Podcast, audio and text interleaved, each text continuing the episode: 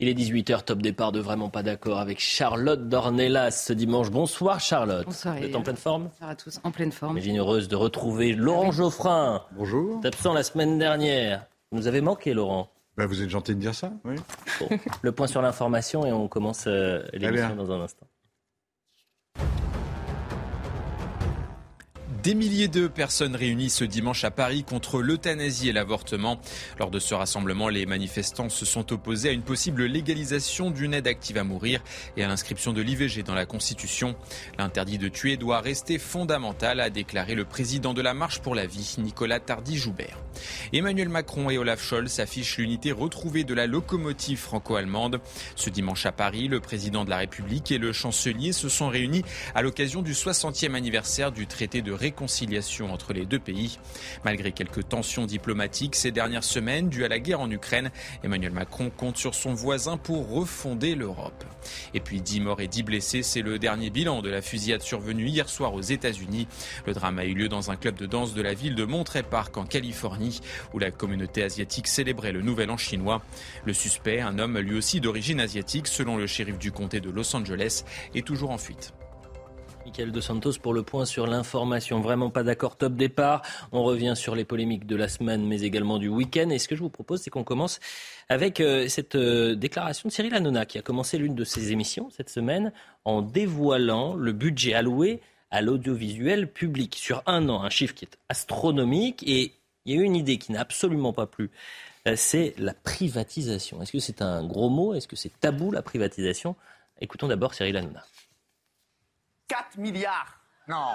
3 milliards 800 millions. Vous pouvez vérifier les chiffres tous les ans. Donc nous, on donne à France Télévisions, à Radio France, 4 milliards. Et ça, c'est sans les pubs, hein, parce qu'ils ont les pubs hein, toute la journée aussi. Que ce soit Radio France euh, enfin, euh, et euh, France Télévisions. 4 milliards.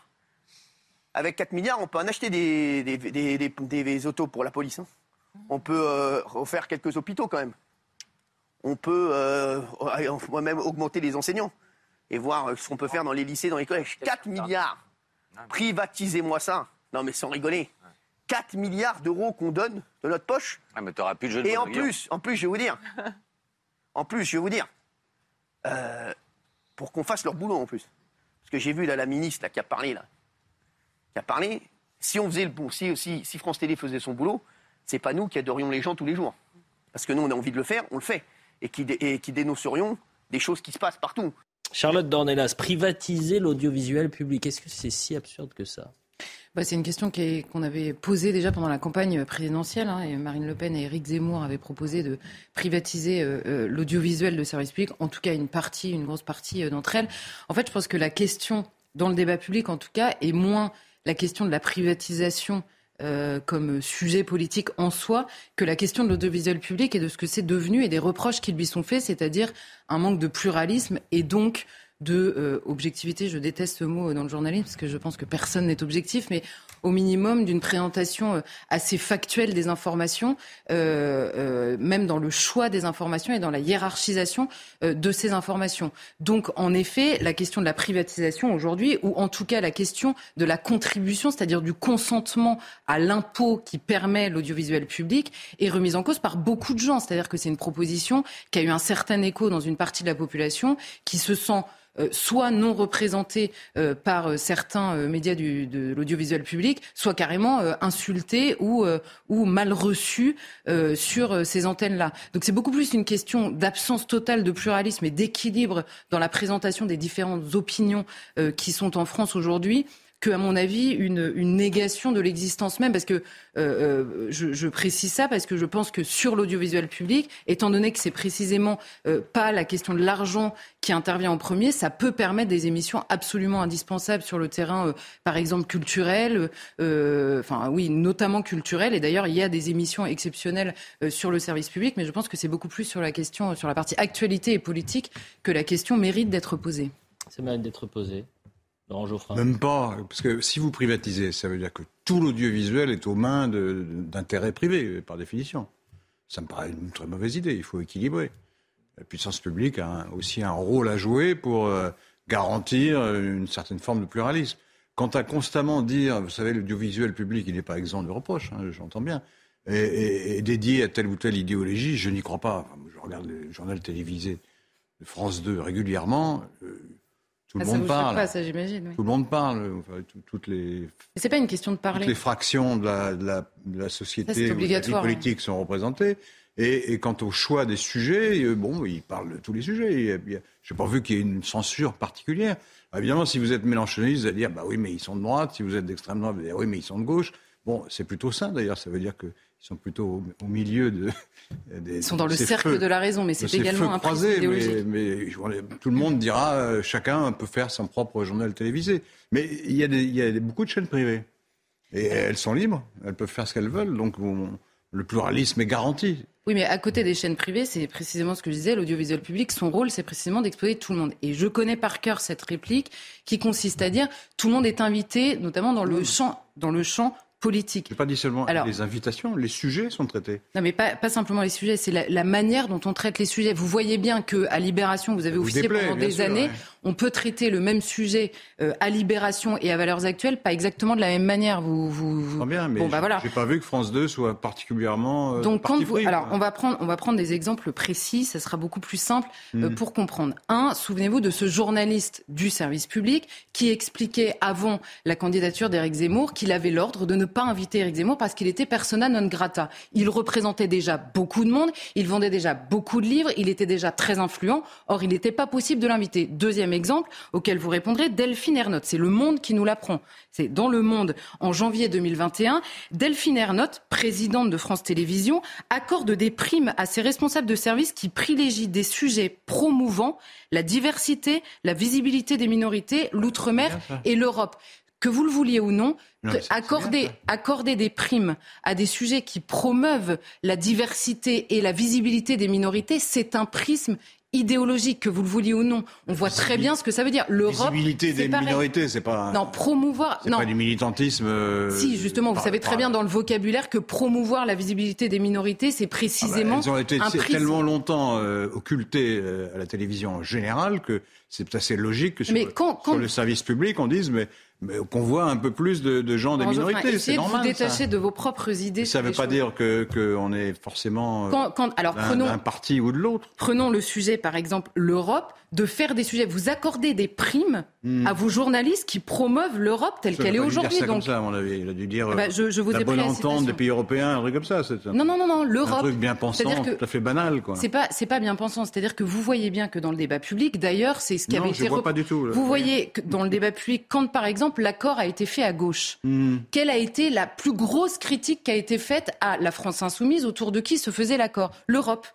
C'était même pas la question de la laïcité, c'était même pas la question du regard. Mais euh, par de- qui? Par, par ses adversaires? Non, pas seulement par ses adversaires, Ouais. même à gauche. Vous voyez qu'il y a un tabou sur ce sujet-là, et je suis désolée. En fait, je, je, c'est même pas une question de reproche du choix journalistique. Je vous dis, c'est un prisme Là, vous journalistique. parlez, Or, sur le service de la public, télévision, là, là, vous parlez du débat Oui. public en général. Oui, Ouais, bah, la je télévision, ils ont fait les éditoriaux je pour euh, je vous parle de attaquer la Mélenchon. Présidente- hein. Non, c'est pas ça. Je vous parle de la prévise ouais, on de la. Si, je, là, j'étais en train de vous expliquer Oui. que le, non, mais la- Arnaud, la elle n'a pas critique- parlé de Mélenchon. La critique de l'Europe est un tabou. Vous me dites pas du tout. Donc je vous prenais l'exemple de la NUPS. Oublions cet exemple-là. Maintenant, revenons à ça. Vous avez la présidente de France Télévisions qui donc remet des primes à des gens qui promeuvent l'Europe.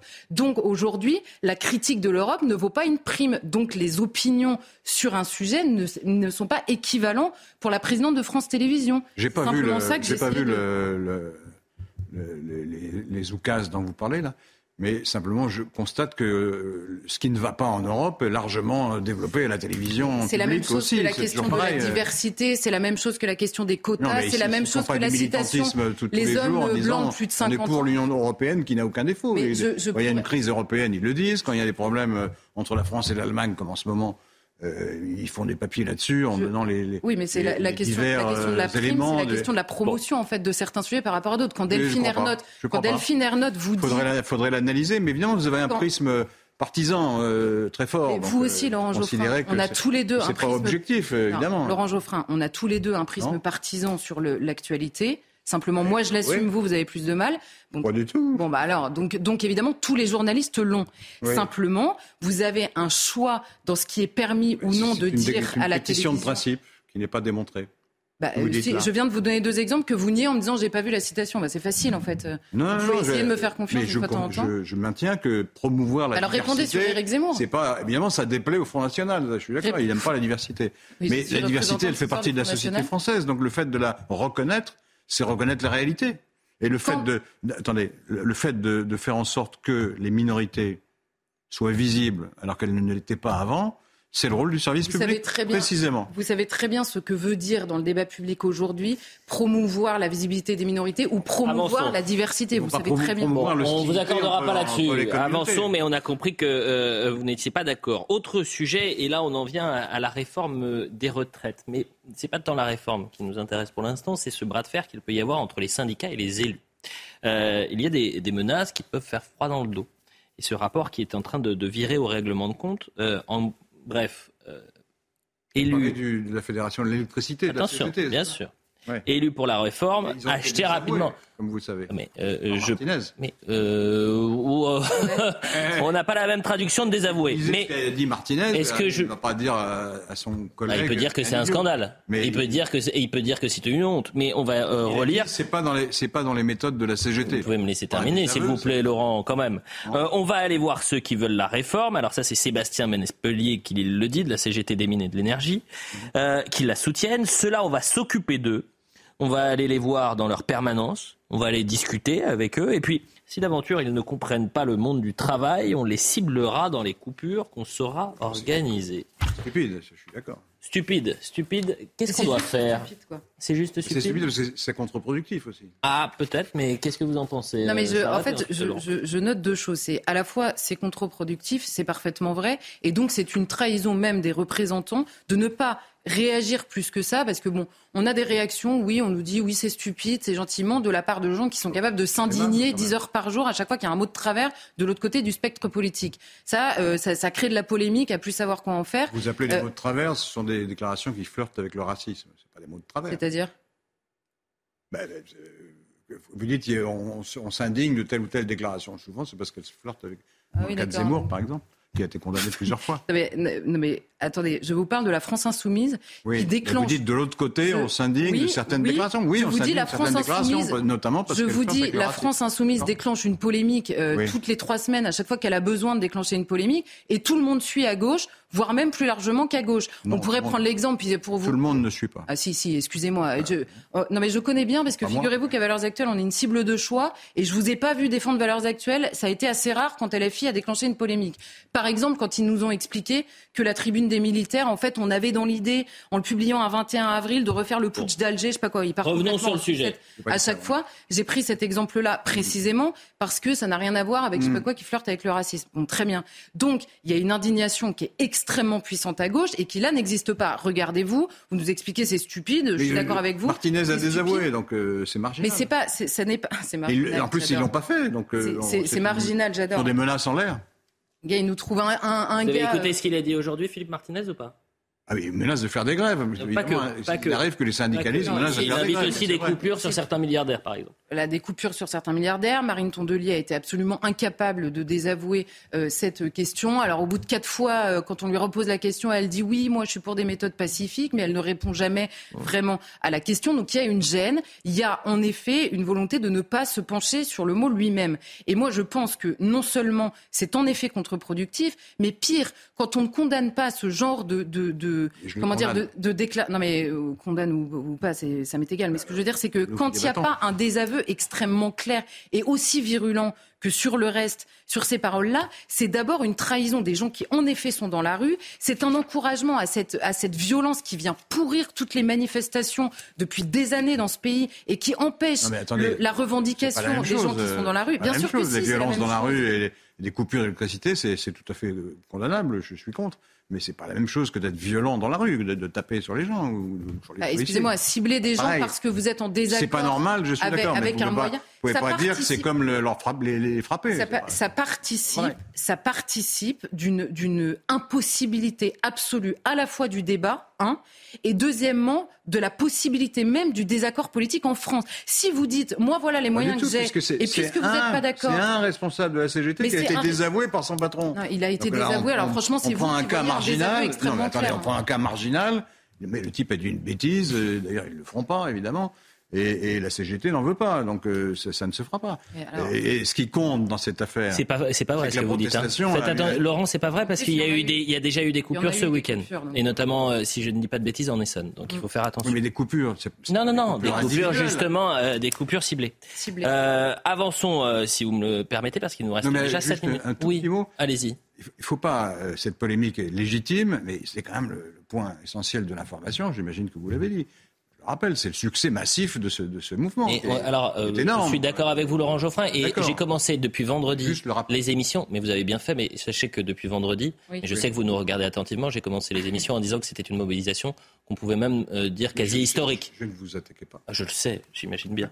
Euh, en revanche, il y en a une qui a fait chou blanc, c'est la manifestation des jeunes, militants, des jeunes militants, parce que c'est pas, on a dit les jeunes vont dans la rue, c'est des jeunes militants qui sont dans la rue, accompagnés par Jean-Luc Mélenchon et ses lieutenants. Euh, euh, il y a toute une histoire sur euh, les chiffres. Alors la France insoumise, ils sont un peu marseillais du côté de la LFI. Hein. C'est 150 000 mobilisés, 12 000 selon la police, 14 000 selon le, cabinet occurrence, cabinet indépendant. Alors écoutons un peu ces... Je ah, Vous voulez passer un sujet? Non, juste des, des, sons, quelques réactions de ces jeunes militants qui se font mobiliser. Pour moi, c'est très important de participer à cette manifestation parce que la retraite, c'est notre futur, c'est notre avenir. Et euh, l'espérance de vie en bonne santé, il est de 63 ans. Et mettre une retraite à 64 ans, bah, c'est plus vivre sa retraite, mais la subir. C'est une réforme évidemment qui touche tous les Françaises et les Français. Euh, évidemment, comme on l'a su le démontrer au fait de la politique des Françaises et des Français les plus précaires. Et c'est pour ça qu'on affiche une solidarité entre nous, euh, dans la rue, à Paris, même si on ne vient pas forcément de Paris. On manifeste pas pour nous, parce que nous, de toute façon, on va partir à 67 ans, mais pour toutes ces personnes là qui doivent travailler plus, c'est injuste. Et euh, on est aussi contre cette philosophie qui, euh, consiste à, travailler plus longtemps. Voilà dérange ces jeunes qui de 18, 19, 20 ans, peut-être même moins, qui manifestent pour les retraites. Ils ont raison de manifester pour les retraites. On n'est pas obligé de manifester toujours pour des problèmes qui vous concernent directement. On peut considérer qu'il y a une injustice et, se mobiliser contre. C'est tout à fait légitime. C'est même plutôt une preuve de sens civique. C'est insensible. mais, euh, je ne suis pas en désaccord sur le fond avec l'idée qu'en effet des jeunes euh, ou d'ailleurs des, vieux, des, moyens, des j'en sais rien, peuvent manifester euh, pour des choses qui ne les concernent pas directement. Mais moi, ce qui m'a vraiment marqué, c'est qu'à chaque fois qu'on a tendu un micro, vous pouvez regarder partout. Alors là, vraiment, à chaque fois qu'on a tendu un micro, c'est la faiblesse absolue de, du discours ils ne sont pas concernés, simplement qu'ils sont dans la rue parce que c'est injuste, on a non, pas envie de travailler Non, mais ce qu'ils ont dit n'était pas forcément stupide. Ils ont dit ça nous concernera un jour, c'est la vérité. Non, mais ça nous... non ils n'ont pas dit ça nous concernera un jour, c'est plus euh, nous, de toute façon, ça ne nous concernera pas, on travaillera jusqu'à 67 ans ou euh, finalement ah ça non, mais concerne sont... non, mais, mais, Je ne dis pas que c'est d'un niveau intellectuel formidable, mais c'est vrai que les jeunes sont inquiets, beaucoup de euh, beaucoup pensent que la, retraite ne sera pas pour eux, quoi. Ils en auront pas, ou bah, elle sera extrêmement tard. J'avais 10 ans, on me disait, donc euh, ça fait longtemps que c'est une bah, inquiétude.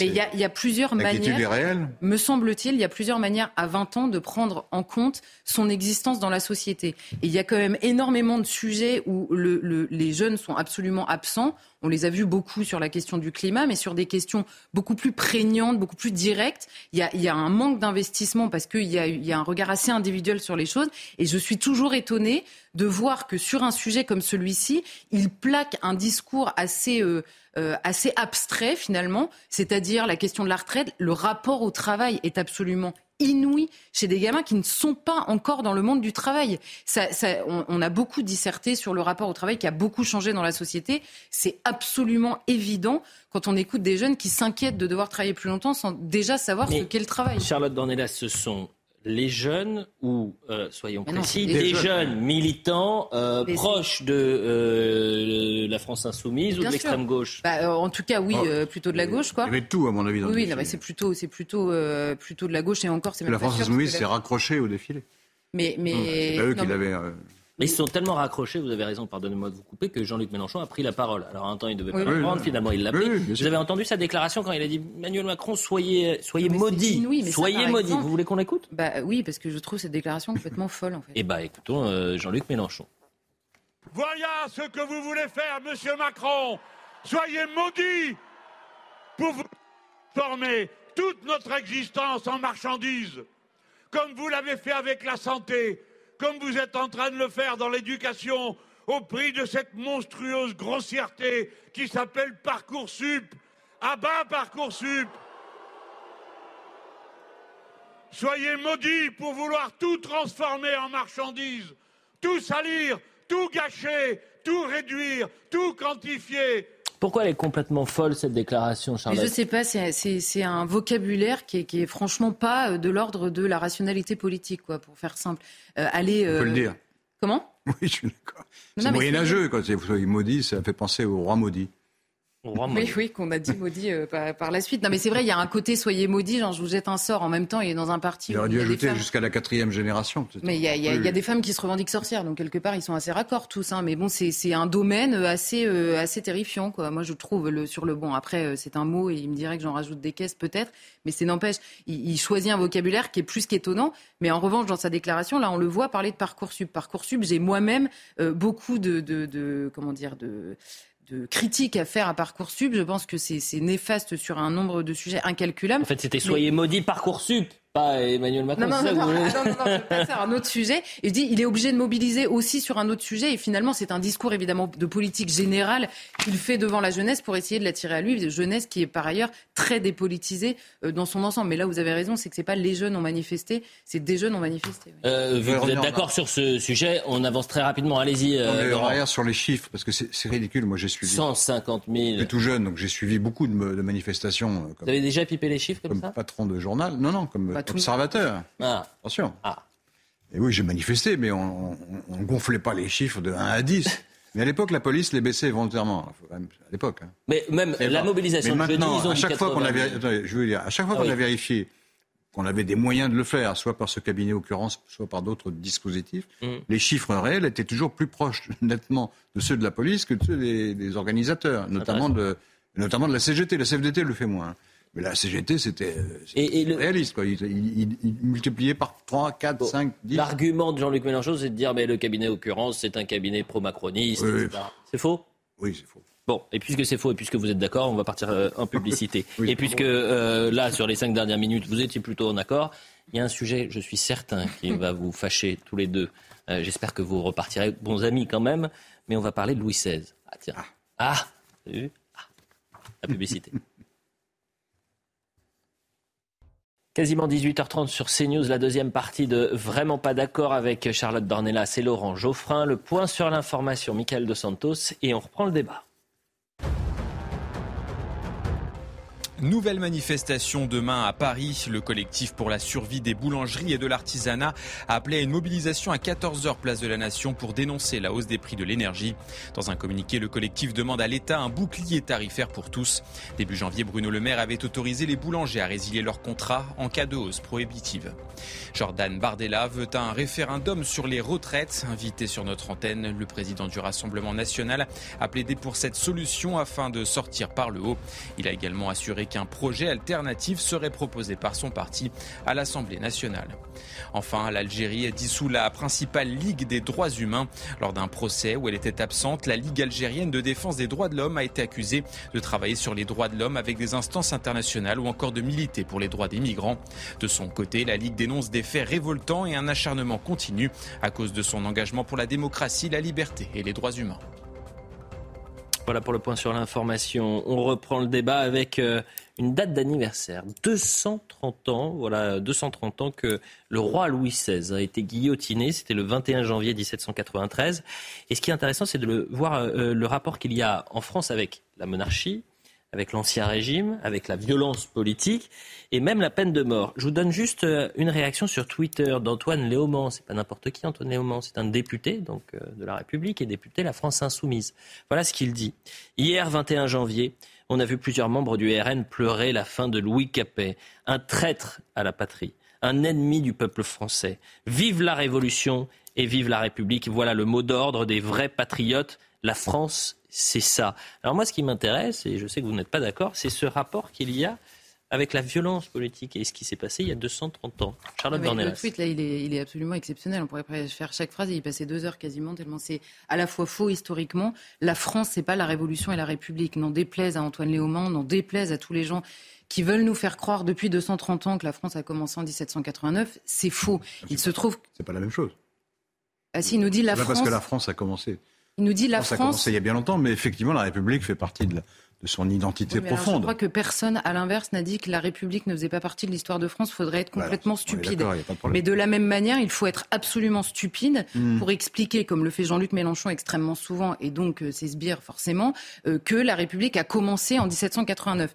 Par ailleurs, il nous explique, il nous explique, là, Antoine Léaumont, que Louis XVI était un ennemi du peuple et que donc que Louis XVI était... oui. Alors, euh, en fait, si on refait l'histoire quand même, ce qui est arrivé à Louis XVI en l'occurrence, c'est parce que notamment aux Tuileries, quand la population chauffée à blanc voulait le roi, Marie-Antoinette et le dauphin, il a refusé de tirer sur la foule. Ce que Oui, la République, ça, oui. ce que la République n'a jamais faut- hésité faut à faire, en fait. euh, surtout quand elle était dirigée par la gauche. Donc, euh, excusez-moi, la- la- répondre. Pourquoi est-ce qu'il y a eu le 10 août? C'est le 10 août 92 là, dont on parle. Pourquoi il y a eu ça? C'est parce que il y avait- la France était en guerre déjà. Et, euh, le- les armées du duc de Brunswick sont entrées en France et le duc de Brunswick a signé un manifeste qui avait été pondu par des aristocrates français qui menaçait la population parisienne. du- les, mots exacts, c'est d'une subversion totale. Donc c'était quand même très violent comme menace. euh, s'il était euh, touché à un cheveu de la famille royale. Et c'est ça qui a, qui a déclenché, enfin, qui a permis au, au club des Cordeliers à Danton et les autres de déclencher l'insurrection qui a conduit au renversement du roi. C'était pratiquement inévitable. Qu'est-ce que vous voulez faire là Non, mais la question- Euh, il a- Ils auraient dû dire non, non, on garde le roi, alors que le roi. pourquoi, pourquoi le, le roi s'était attiré euh, l'hostilité d'une partie de la population parisienne les plus, les plus pauvres? Parce qu'il avait mis son veto à un certain nombre de mesures qui avaient été prises pour lutter contre la guerre, pour- pour- à cause de la guerre. C'était des mesures draconiennes, hein, je le reconnais bien volontiers. Et donc le, le renversement était pratiquement inévitable. À partir de là, est-ce qu'il fallait le juger? Ce qui a été, été décisif, c'est qu'entre-temps, on a découvert ce qu'on appelait l'armoire de fer, où, le- le couple royal cachait une correspondance avec les ennemis de la France. On était en guerre. Euh, Pas avec les ennemis, en l'occurrence avec les monarchies directement, puisque vous savez très bien Et que le- C'était nos ennemis. Ils étaient en train Ah, d'envahir le territoire français. Moi, j'appelle Oui, ça des ennemis. Il y a, j'y il y a peux eu rien. un appel à partir du moment où il était prisonnier, c'est la- où il y avait en effet, où il y avait en effet une violence absolue envers la famille royale, qui est la France euh, de- dans l'esprit de la monarchie. Il y avait une- un appel aux différentes monarchies. C'est Louis XVI lui-même qui avait déclaré la guerre initialement. C'est la France qui a déclaré la guerre. hein, Oui, parce qu'il espérait que les... Oui, pourquoi il a déclaré la Oui, guerre mais alors dans ces cas-là, que les Français soient si- battus. Si ça, ça signe, si ça, ça signe la, la question de la traîtrise. alors C'est- quid, bah, c'est quid, quand même pas- Vous imaginez bien que ça ne peut pas être considéré comme un acte Quid loyal. Quid de la participation de l'Angleterre en soutien à une partie du mouvement révolutionnaire? Vous savez très bien que tout le jeu s'est fait avec les le puissances étrangères. Tout le jeu s'est fait avec les puissances étrangères. Enfin, Déjà, ça signe pas la traîtrise. Dans l'été 92, vous aviez une armée prussienne qui était entrée en France, qui avait franchi les frontières, qui se battait ou qui commençait à Alors, se battre euh, contre l'armée Je suis pas française. sûr qu'on fasse un Mais cours voilà. d'histoire. Excusez-moi. Non, mais bien c'est pas ça l'idée. L'idée, c'est pas les- La- le la cours d'histoire. Je voudrais qu'on on prenne un peu Ah de oui, mais et qu'on c'est se pour dise. ça que- Non, mais c'est la violence politique. C'est-à-dire qu'aujourd'hui, vous Ouais, avez. La violence politique, c'est venu, politique. c'est venu progressivement, c'était déjà le cas à l'époque. Oui. Et la question était de savoir est-ce qu'il fallait juger Louis XVI et ensuite est-ce qu'il fallait le guillotiner? C'est ça la question. Non, ben oui, enfin. ça- euh, c'est un des éléments qui a, qui a été le déclenchement de la terreur. qui est intéressant, pardonnez-moi, et je répète euh, ma question, ou en tous les cas je la précise. C'est-à-dire que 230 ans plus tard, vous avez des responsables politiques qui se félicitent d'avoir guillotiné le roi. Et, est-ce que cette violence-là, Qui mange de la tête de veau. euh, Classe. pourquoi pas, mais euh, chacun ses goûts. Euh, C'est- mais c'est- mais c'est- est-ce que, vous- est-ce que c'est normal? Mais Est-ce que ça a un sens pour- Aujourd'hui, on- non. c'était de la révolution. C'était pas, c'était un, c'était un truc c'est très particulier. Bien sûr que. Et il y a, y beaucoup de, de- de- Vous d'historiens. dites que ce n'est pas de saison, et Charlotte dit c'est de saison. Bah, vous voyez bien la non, preuve, en fait. non. On n'a pas passé des lois de terreur, on n'a pas enfermé les suspects, on n'a pas guillotiné les gens. C'est interdit. La peine de mort a été abolie, heureusement, en France depuis 80. Donc, ça- Non, c'est pas du tout ça, la question. chose. Oui, mais on parle de violence Non, non, politique. non, non, non. La question, c'est pas la violence, c'est le rapport à la violence, le rapport au mythe fondateur de la Révolution Ah, qui n'a été pensé que comme un bloc, et la gêne qu'il y a autour de cette question. Et alors, Antoine Léaumont, c'est la caricature euh, euh, jusqu'au bout, mais simplement l'impossibilité de penser la, la- la terreur qui s'est elle-même nommée comme ça, c'est-à-dire le, le roi qui est guillotiné, Marie-Antoinette accusée d'inceste. Tout est monstrueux à la fois dans l'accusation et dans l'exécution, premièrement. Et deuxièmement, la volonté de faire table rase de toute l'histoire qui a précédé au moment où Louis XVI est guillotiné. Deuxième problème, on va dire, avec l'identité de la France. Et la troisième chose, c'est la partie euh, absolument terrifiante et monstrueuse d'une partie de la révolution qui ne veut pas aujourd'hui être vue. Donc quand vous avez un mythe fondateur tel que le présente Antoine Léaumont et toute une partie de la gauche depuis 230 ans, sans vouloir regarder l'histoire en face comme euh, on nous explique toute la journée, c'est problématique. Oui, il y a un rapport à la violence politique qui est à la fois tendre et quasiment pas- c'est- sans... c'est On avance ensuite. sans Un dernier mot avec vous, Laurent. Comment? Un dernier mot avec vous euh, là-dessus. aura Clémenceau disait la révolution est un bloc. Moi, je suis pas d'accord avec cette. Bah, Clémenceau a fait tirer sur la foule, Il faut séparer la terreur de. enfin, la terreur. Il y a des mesures draconiennes qui ont été prises parce que c'était la guerre. Non mais c'est pas... Parfois, c'est difficile. Non. Attendez, laissez-moi terminer. Et il y a d'autres mesures de terreur qui ont été prises et qui étaient absolument injustifiées et qui étaient destinées effectivement à créer une société nouvelle. C'était l'idée de Robespierre. Il fallait que ce soit la vertu et donc il fallait l'imposer par la violence. Ça, je condamne ça et la plupart des gens aujourd'hui condamnent cet aspect. Non, Mais y compris la plupart des républicains condamnent cet aspect des choses. C'est-à-dire de- de tout ce qui s'est passé à partir justement du, de l'exécution de Louis XVI, de l'année euh, l'année la circonscription. 93-94. Mais il faut se souvenir que c'était une guerre.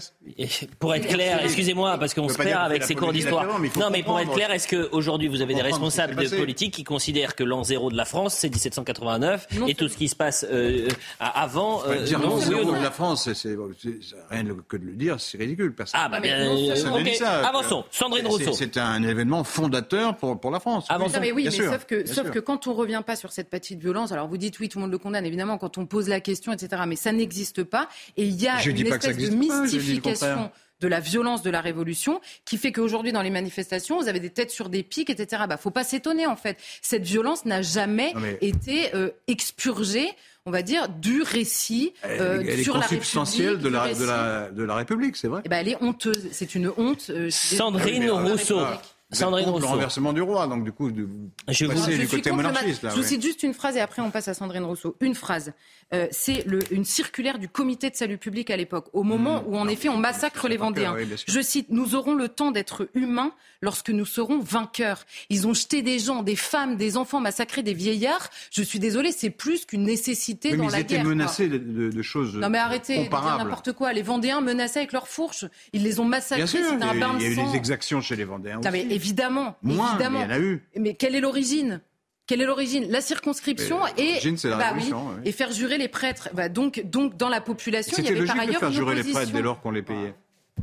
C'est logique de faire jurer les prêtres. Bah bien oui. sûr, c'était logique. Les adorateurs de la liberté C'était le contraindre la gallicanisme. religion catholique. C'était magnifique. Sandrine Rousseau.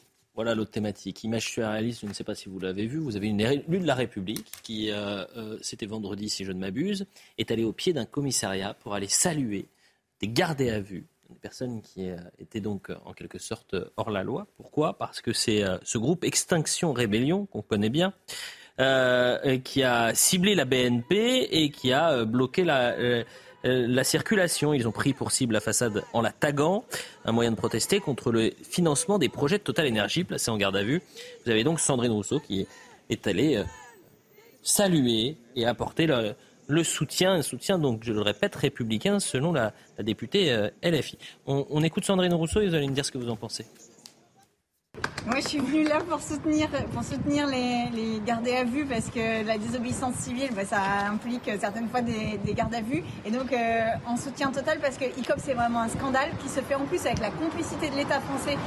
Laurent Geoffrin, euh, est-ce qu'on on va soutenir euh, mais ils ont fait un crime pendable, ça, ils ont C'est interrompu. pas un crime. Ah non, non, non, c'est pas un, un crime. Vous interrompez la. C'est je- horrible. Ah bah vous pouvez dire ça. Non, c'est- terreur, c'est- on n'est pas loin de la terreur. Là. Euh, oui, effectivement. Non, mais en tous les cas, c'était quelque chose qui est effectivement euh, qui est hors la loi. Euh, Lorsque vous bloquez une circulation, que vous taguez un édifice, vous êtes. euh, C'est une contravention. Ah, c'est une. c'est un peu Ah oui, bloquer la circulation, j'en ai vu beaucoup, des, des gens qui bloquaient la circulation. Mhm. On n'est pas obligé de les mettre en prison ou de les mettre en garde à vue, ça, ça se discute. ça. C'est pas très c'est grave. la question que je posais, c'est la question, c'est pas est-ce qu'une élue pas est-ce qu'une élue de la République peut aller sur un édifice légales et or- organisées. Non, mais de toute façon, Ah, c'est pas fait, non plus. euh, Là, c'est là, Ah. non, mais là, c'est la partie euh, qui permet de s'échapper en fait de, de- du soutien de Sandrine Rousseau, puisqu'il y a euh, le développement d'une véritable violence euh, écologique que là, en effet, euh, qui n'est pas visible euh, directement dans cette action-là. hein, je suis d'accord, mais que Mm. Sandrine Rousseau prend comme un bloc. Là, encore une fois, ça, ça doit être une tradition dans cette partie euh, dans cette partie-là de la gauche. Donc elle prend comme un bloc et il n'y a jamais de condamnation de rien. On voit des entreprises qui sont brûlées, on voit euh, tous les forestiers là aujourd'hui, tout le monde s'en fout. Hein. Leurs machines qui sont régulièrement brûlées euh, dans les allées parce que faut tout, faut avoir ses meubles en bois, mais par contre faut pas couper d'arbres. Hein. Il faudra qu'il nous explique aussi cette, cette magnifique incohérence. donc il y a une, une, extrême violence et il se trouve que Sandrine Rousseau. Ah, ah, pardon? Connais, je connais, des choses plus violentes. Que vous avez vu ce qu'ils ont fait dans l'usine de Lafarge. Hein. On pense qu'on veut de Lafarge et de, et de ce qu'ils font. Mais je et de la cimenterie. pas de problème. Ah bah, attendez, c'est des millions d'euros de travaux. Ils font, ils font tout brûler. Ils rentrent, euh, ils rentrent en totale infraction. Quand ils font brûler une machine qui coûte 500 000 euros au fond des bois, je suis désolé, c'est de la violence en fait, que vous le vouliez ou non. La violence, mais enfin, les mots ont un sens. L'extrême violence, ça désigne plutôt le terrorisme. Les ou la guerre, ou des choses comme ça. bah, par ailleurs, il y en a qui sont prêts. En effet, matérielles sont, sont tout à fait condamnables. Sont prêts, en effet, à les taper sur les flics. violence contre les hommes. Il y en a qui sont prêts à les taper sur les flics. Vous avez vu dans les ZAD qui ont été retrouvés certaines fois des manuels justement de guerre avec certains pièges. Mais je suis pas d'accord avec leur méthode. Bah, donc me dites pas que c'est pas de l'extrême violence quand vous en arrivez à envisager la possibilité de la mort. Bah, déjà, violence, c'est déjà pas mal. Bah, c'est extrêmement violent. On a passé autre terme Dernière. Vous allez vous ennuyer, mon cher. Pas du tout. J'écoute attentivement toujours. Je suis toujours surpris quand euh, on ne condamne pas. C'est lui qui vient. C'est toujours un peu, un peu sous le choc. Euh, avançons. L'immigration, le grand basculement. Vous ne connaissez pas cette expression, le grand basculement. Jordan Bardella était l'invité du grand rendez-vous avec Sonia Mabrouk. Il a été question d'immigration. vous savez que euh, il y a cette grande loi, cette nouvelle loi euh, immigration qui va être euh, votée et présentée à l'Assemblée dans un contexte où l'immigration irrégulière a explosé en 2022 mmh. sur le sol européen. avec 330 000 entrées irrégulières en 2022. Ça n'était plus arrivé depuis 2016. Imaginez, cher Laurent Geoffrin, la ville de Nice que vous dispatchez dans toute l'Union européenne sur une année seulement. Jordan Bardella. 30 lois sur l'immigration depuis les années 80. C'est la deuxième euh, vraie grande loi immigration euh, de la part d'Emmanuel Macron. Si on doit en discuter et, aborder aujourd'hui une deuxième loi sur l'immigration, c'est bien que la première a été, euh, a été inefficace dans le contrôle des flux. En vérité, l'immigration est, l'un des grands bouleversements et l'un des grands basculements pour notre pays dans le temps qui vient. Or, aujourd'hui, la France est peut-être en Europe dans le monde l'un des pays les plus attractifs pour cette immigration-là, du fait d'un modèle de générosité sociale illimitée avec la terre entière qui ne connaît aucune frontière. Et c'est peut-être là que nous devrons agir. Dornelas, euh, en filigrane, on comprend la France terre d'accueil. Est-ce que cette expression, vous êtes d'accord ou pas? Est-ce que c'est finalement ce qu'il faudrait peut-être éviter, ce, modèle-là? Bah non, mais ce qui est sûr, c'est qu'on a vu hein, d'ailleurs récemment Emmanuel Macron nous rappeler que euh, le, droit d'asile était sacré. la question, c'est que personne ne remet en cause le droit d'asile tel qu'il est pensé, pardon, initialement. La question aujourd'hui est de savoir ce qu'est devenu le droit d'asile. Or, avec la Convention de Genève, il s'est sans cesse étendu d'une part, mais surtout avant le droit d'asile. C'est-à-dire que vous rentrez clandestinement en Europe, vous passez de manière clandestine les frontières de l'Europe, et là, vous êtes considéré comme un demandeur d'asile. Ce sont des procédures devant le nombre qui durent des années, donc vous êtes installé sur le territoire, et ensuite, on fait prévaloir le droit à la vie familiale normale, parce que vous avez eu un enfant entre-temps, ou vous vous êtes mis en couple avec quelqu'un, ou alors vous travaillez depuis deux ans. Donc, le, le moment où vous entrez sur le territoire européen de manière irrégulière n'est plus sanctionné. Un, ça n'est plus un délit. Deux, on expulse personne quand bien même l'immense majorité d'entre eux est déboutée du droit d'asile. Devant ce constat-là, on devrait se poser la question de se prémunir devant l'entrée et non pas d'essayer de courir après des sorties que nous ne parvenons pas à faire.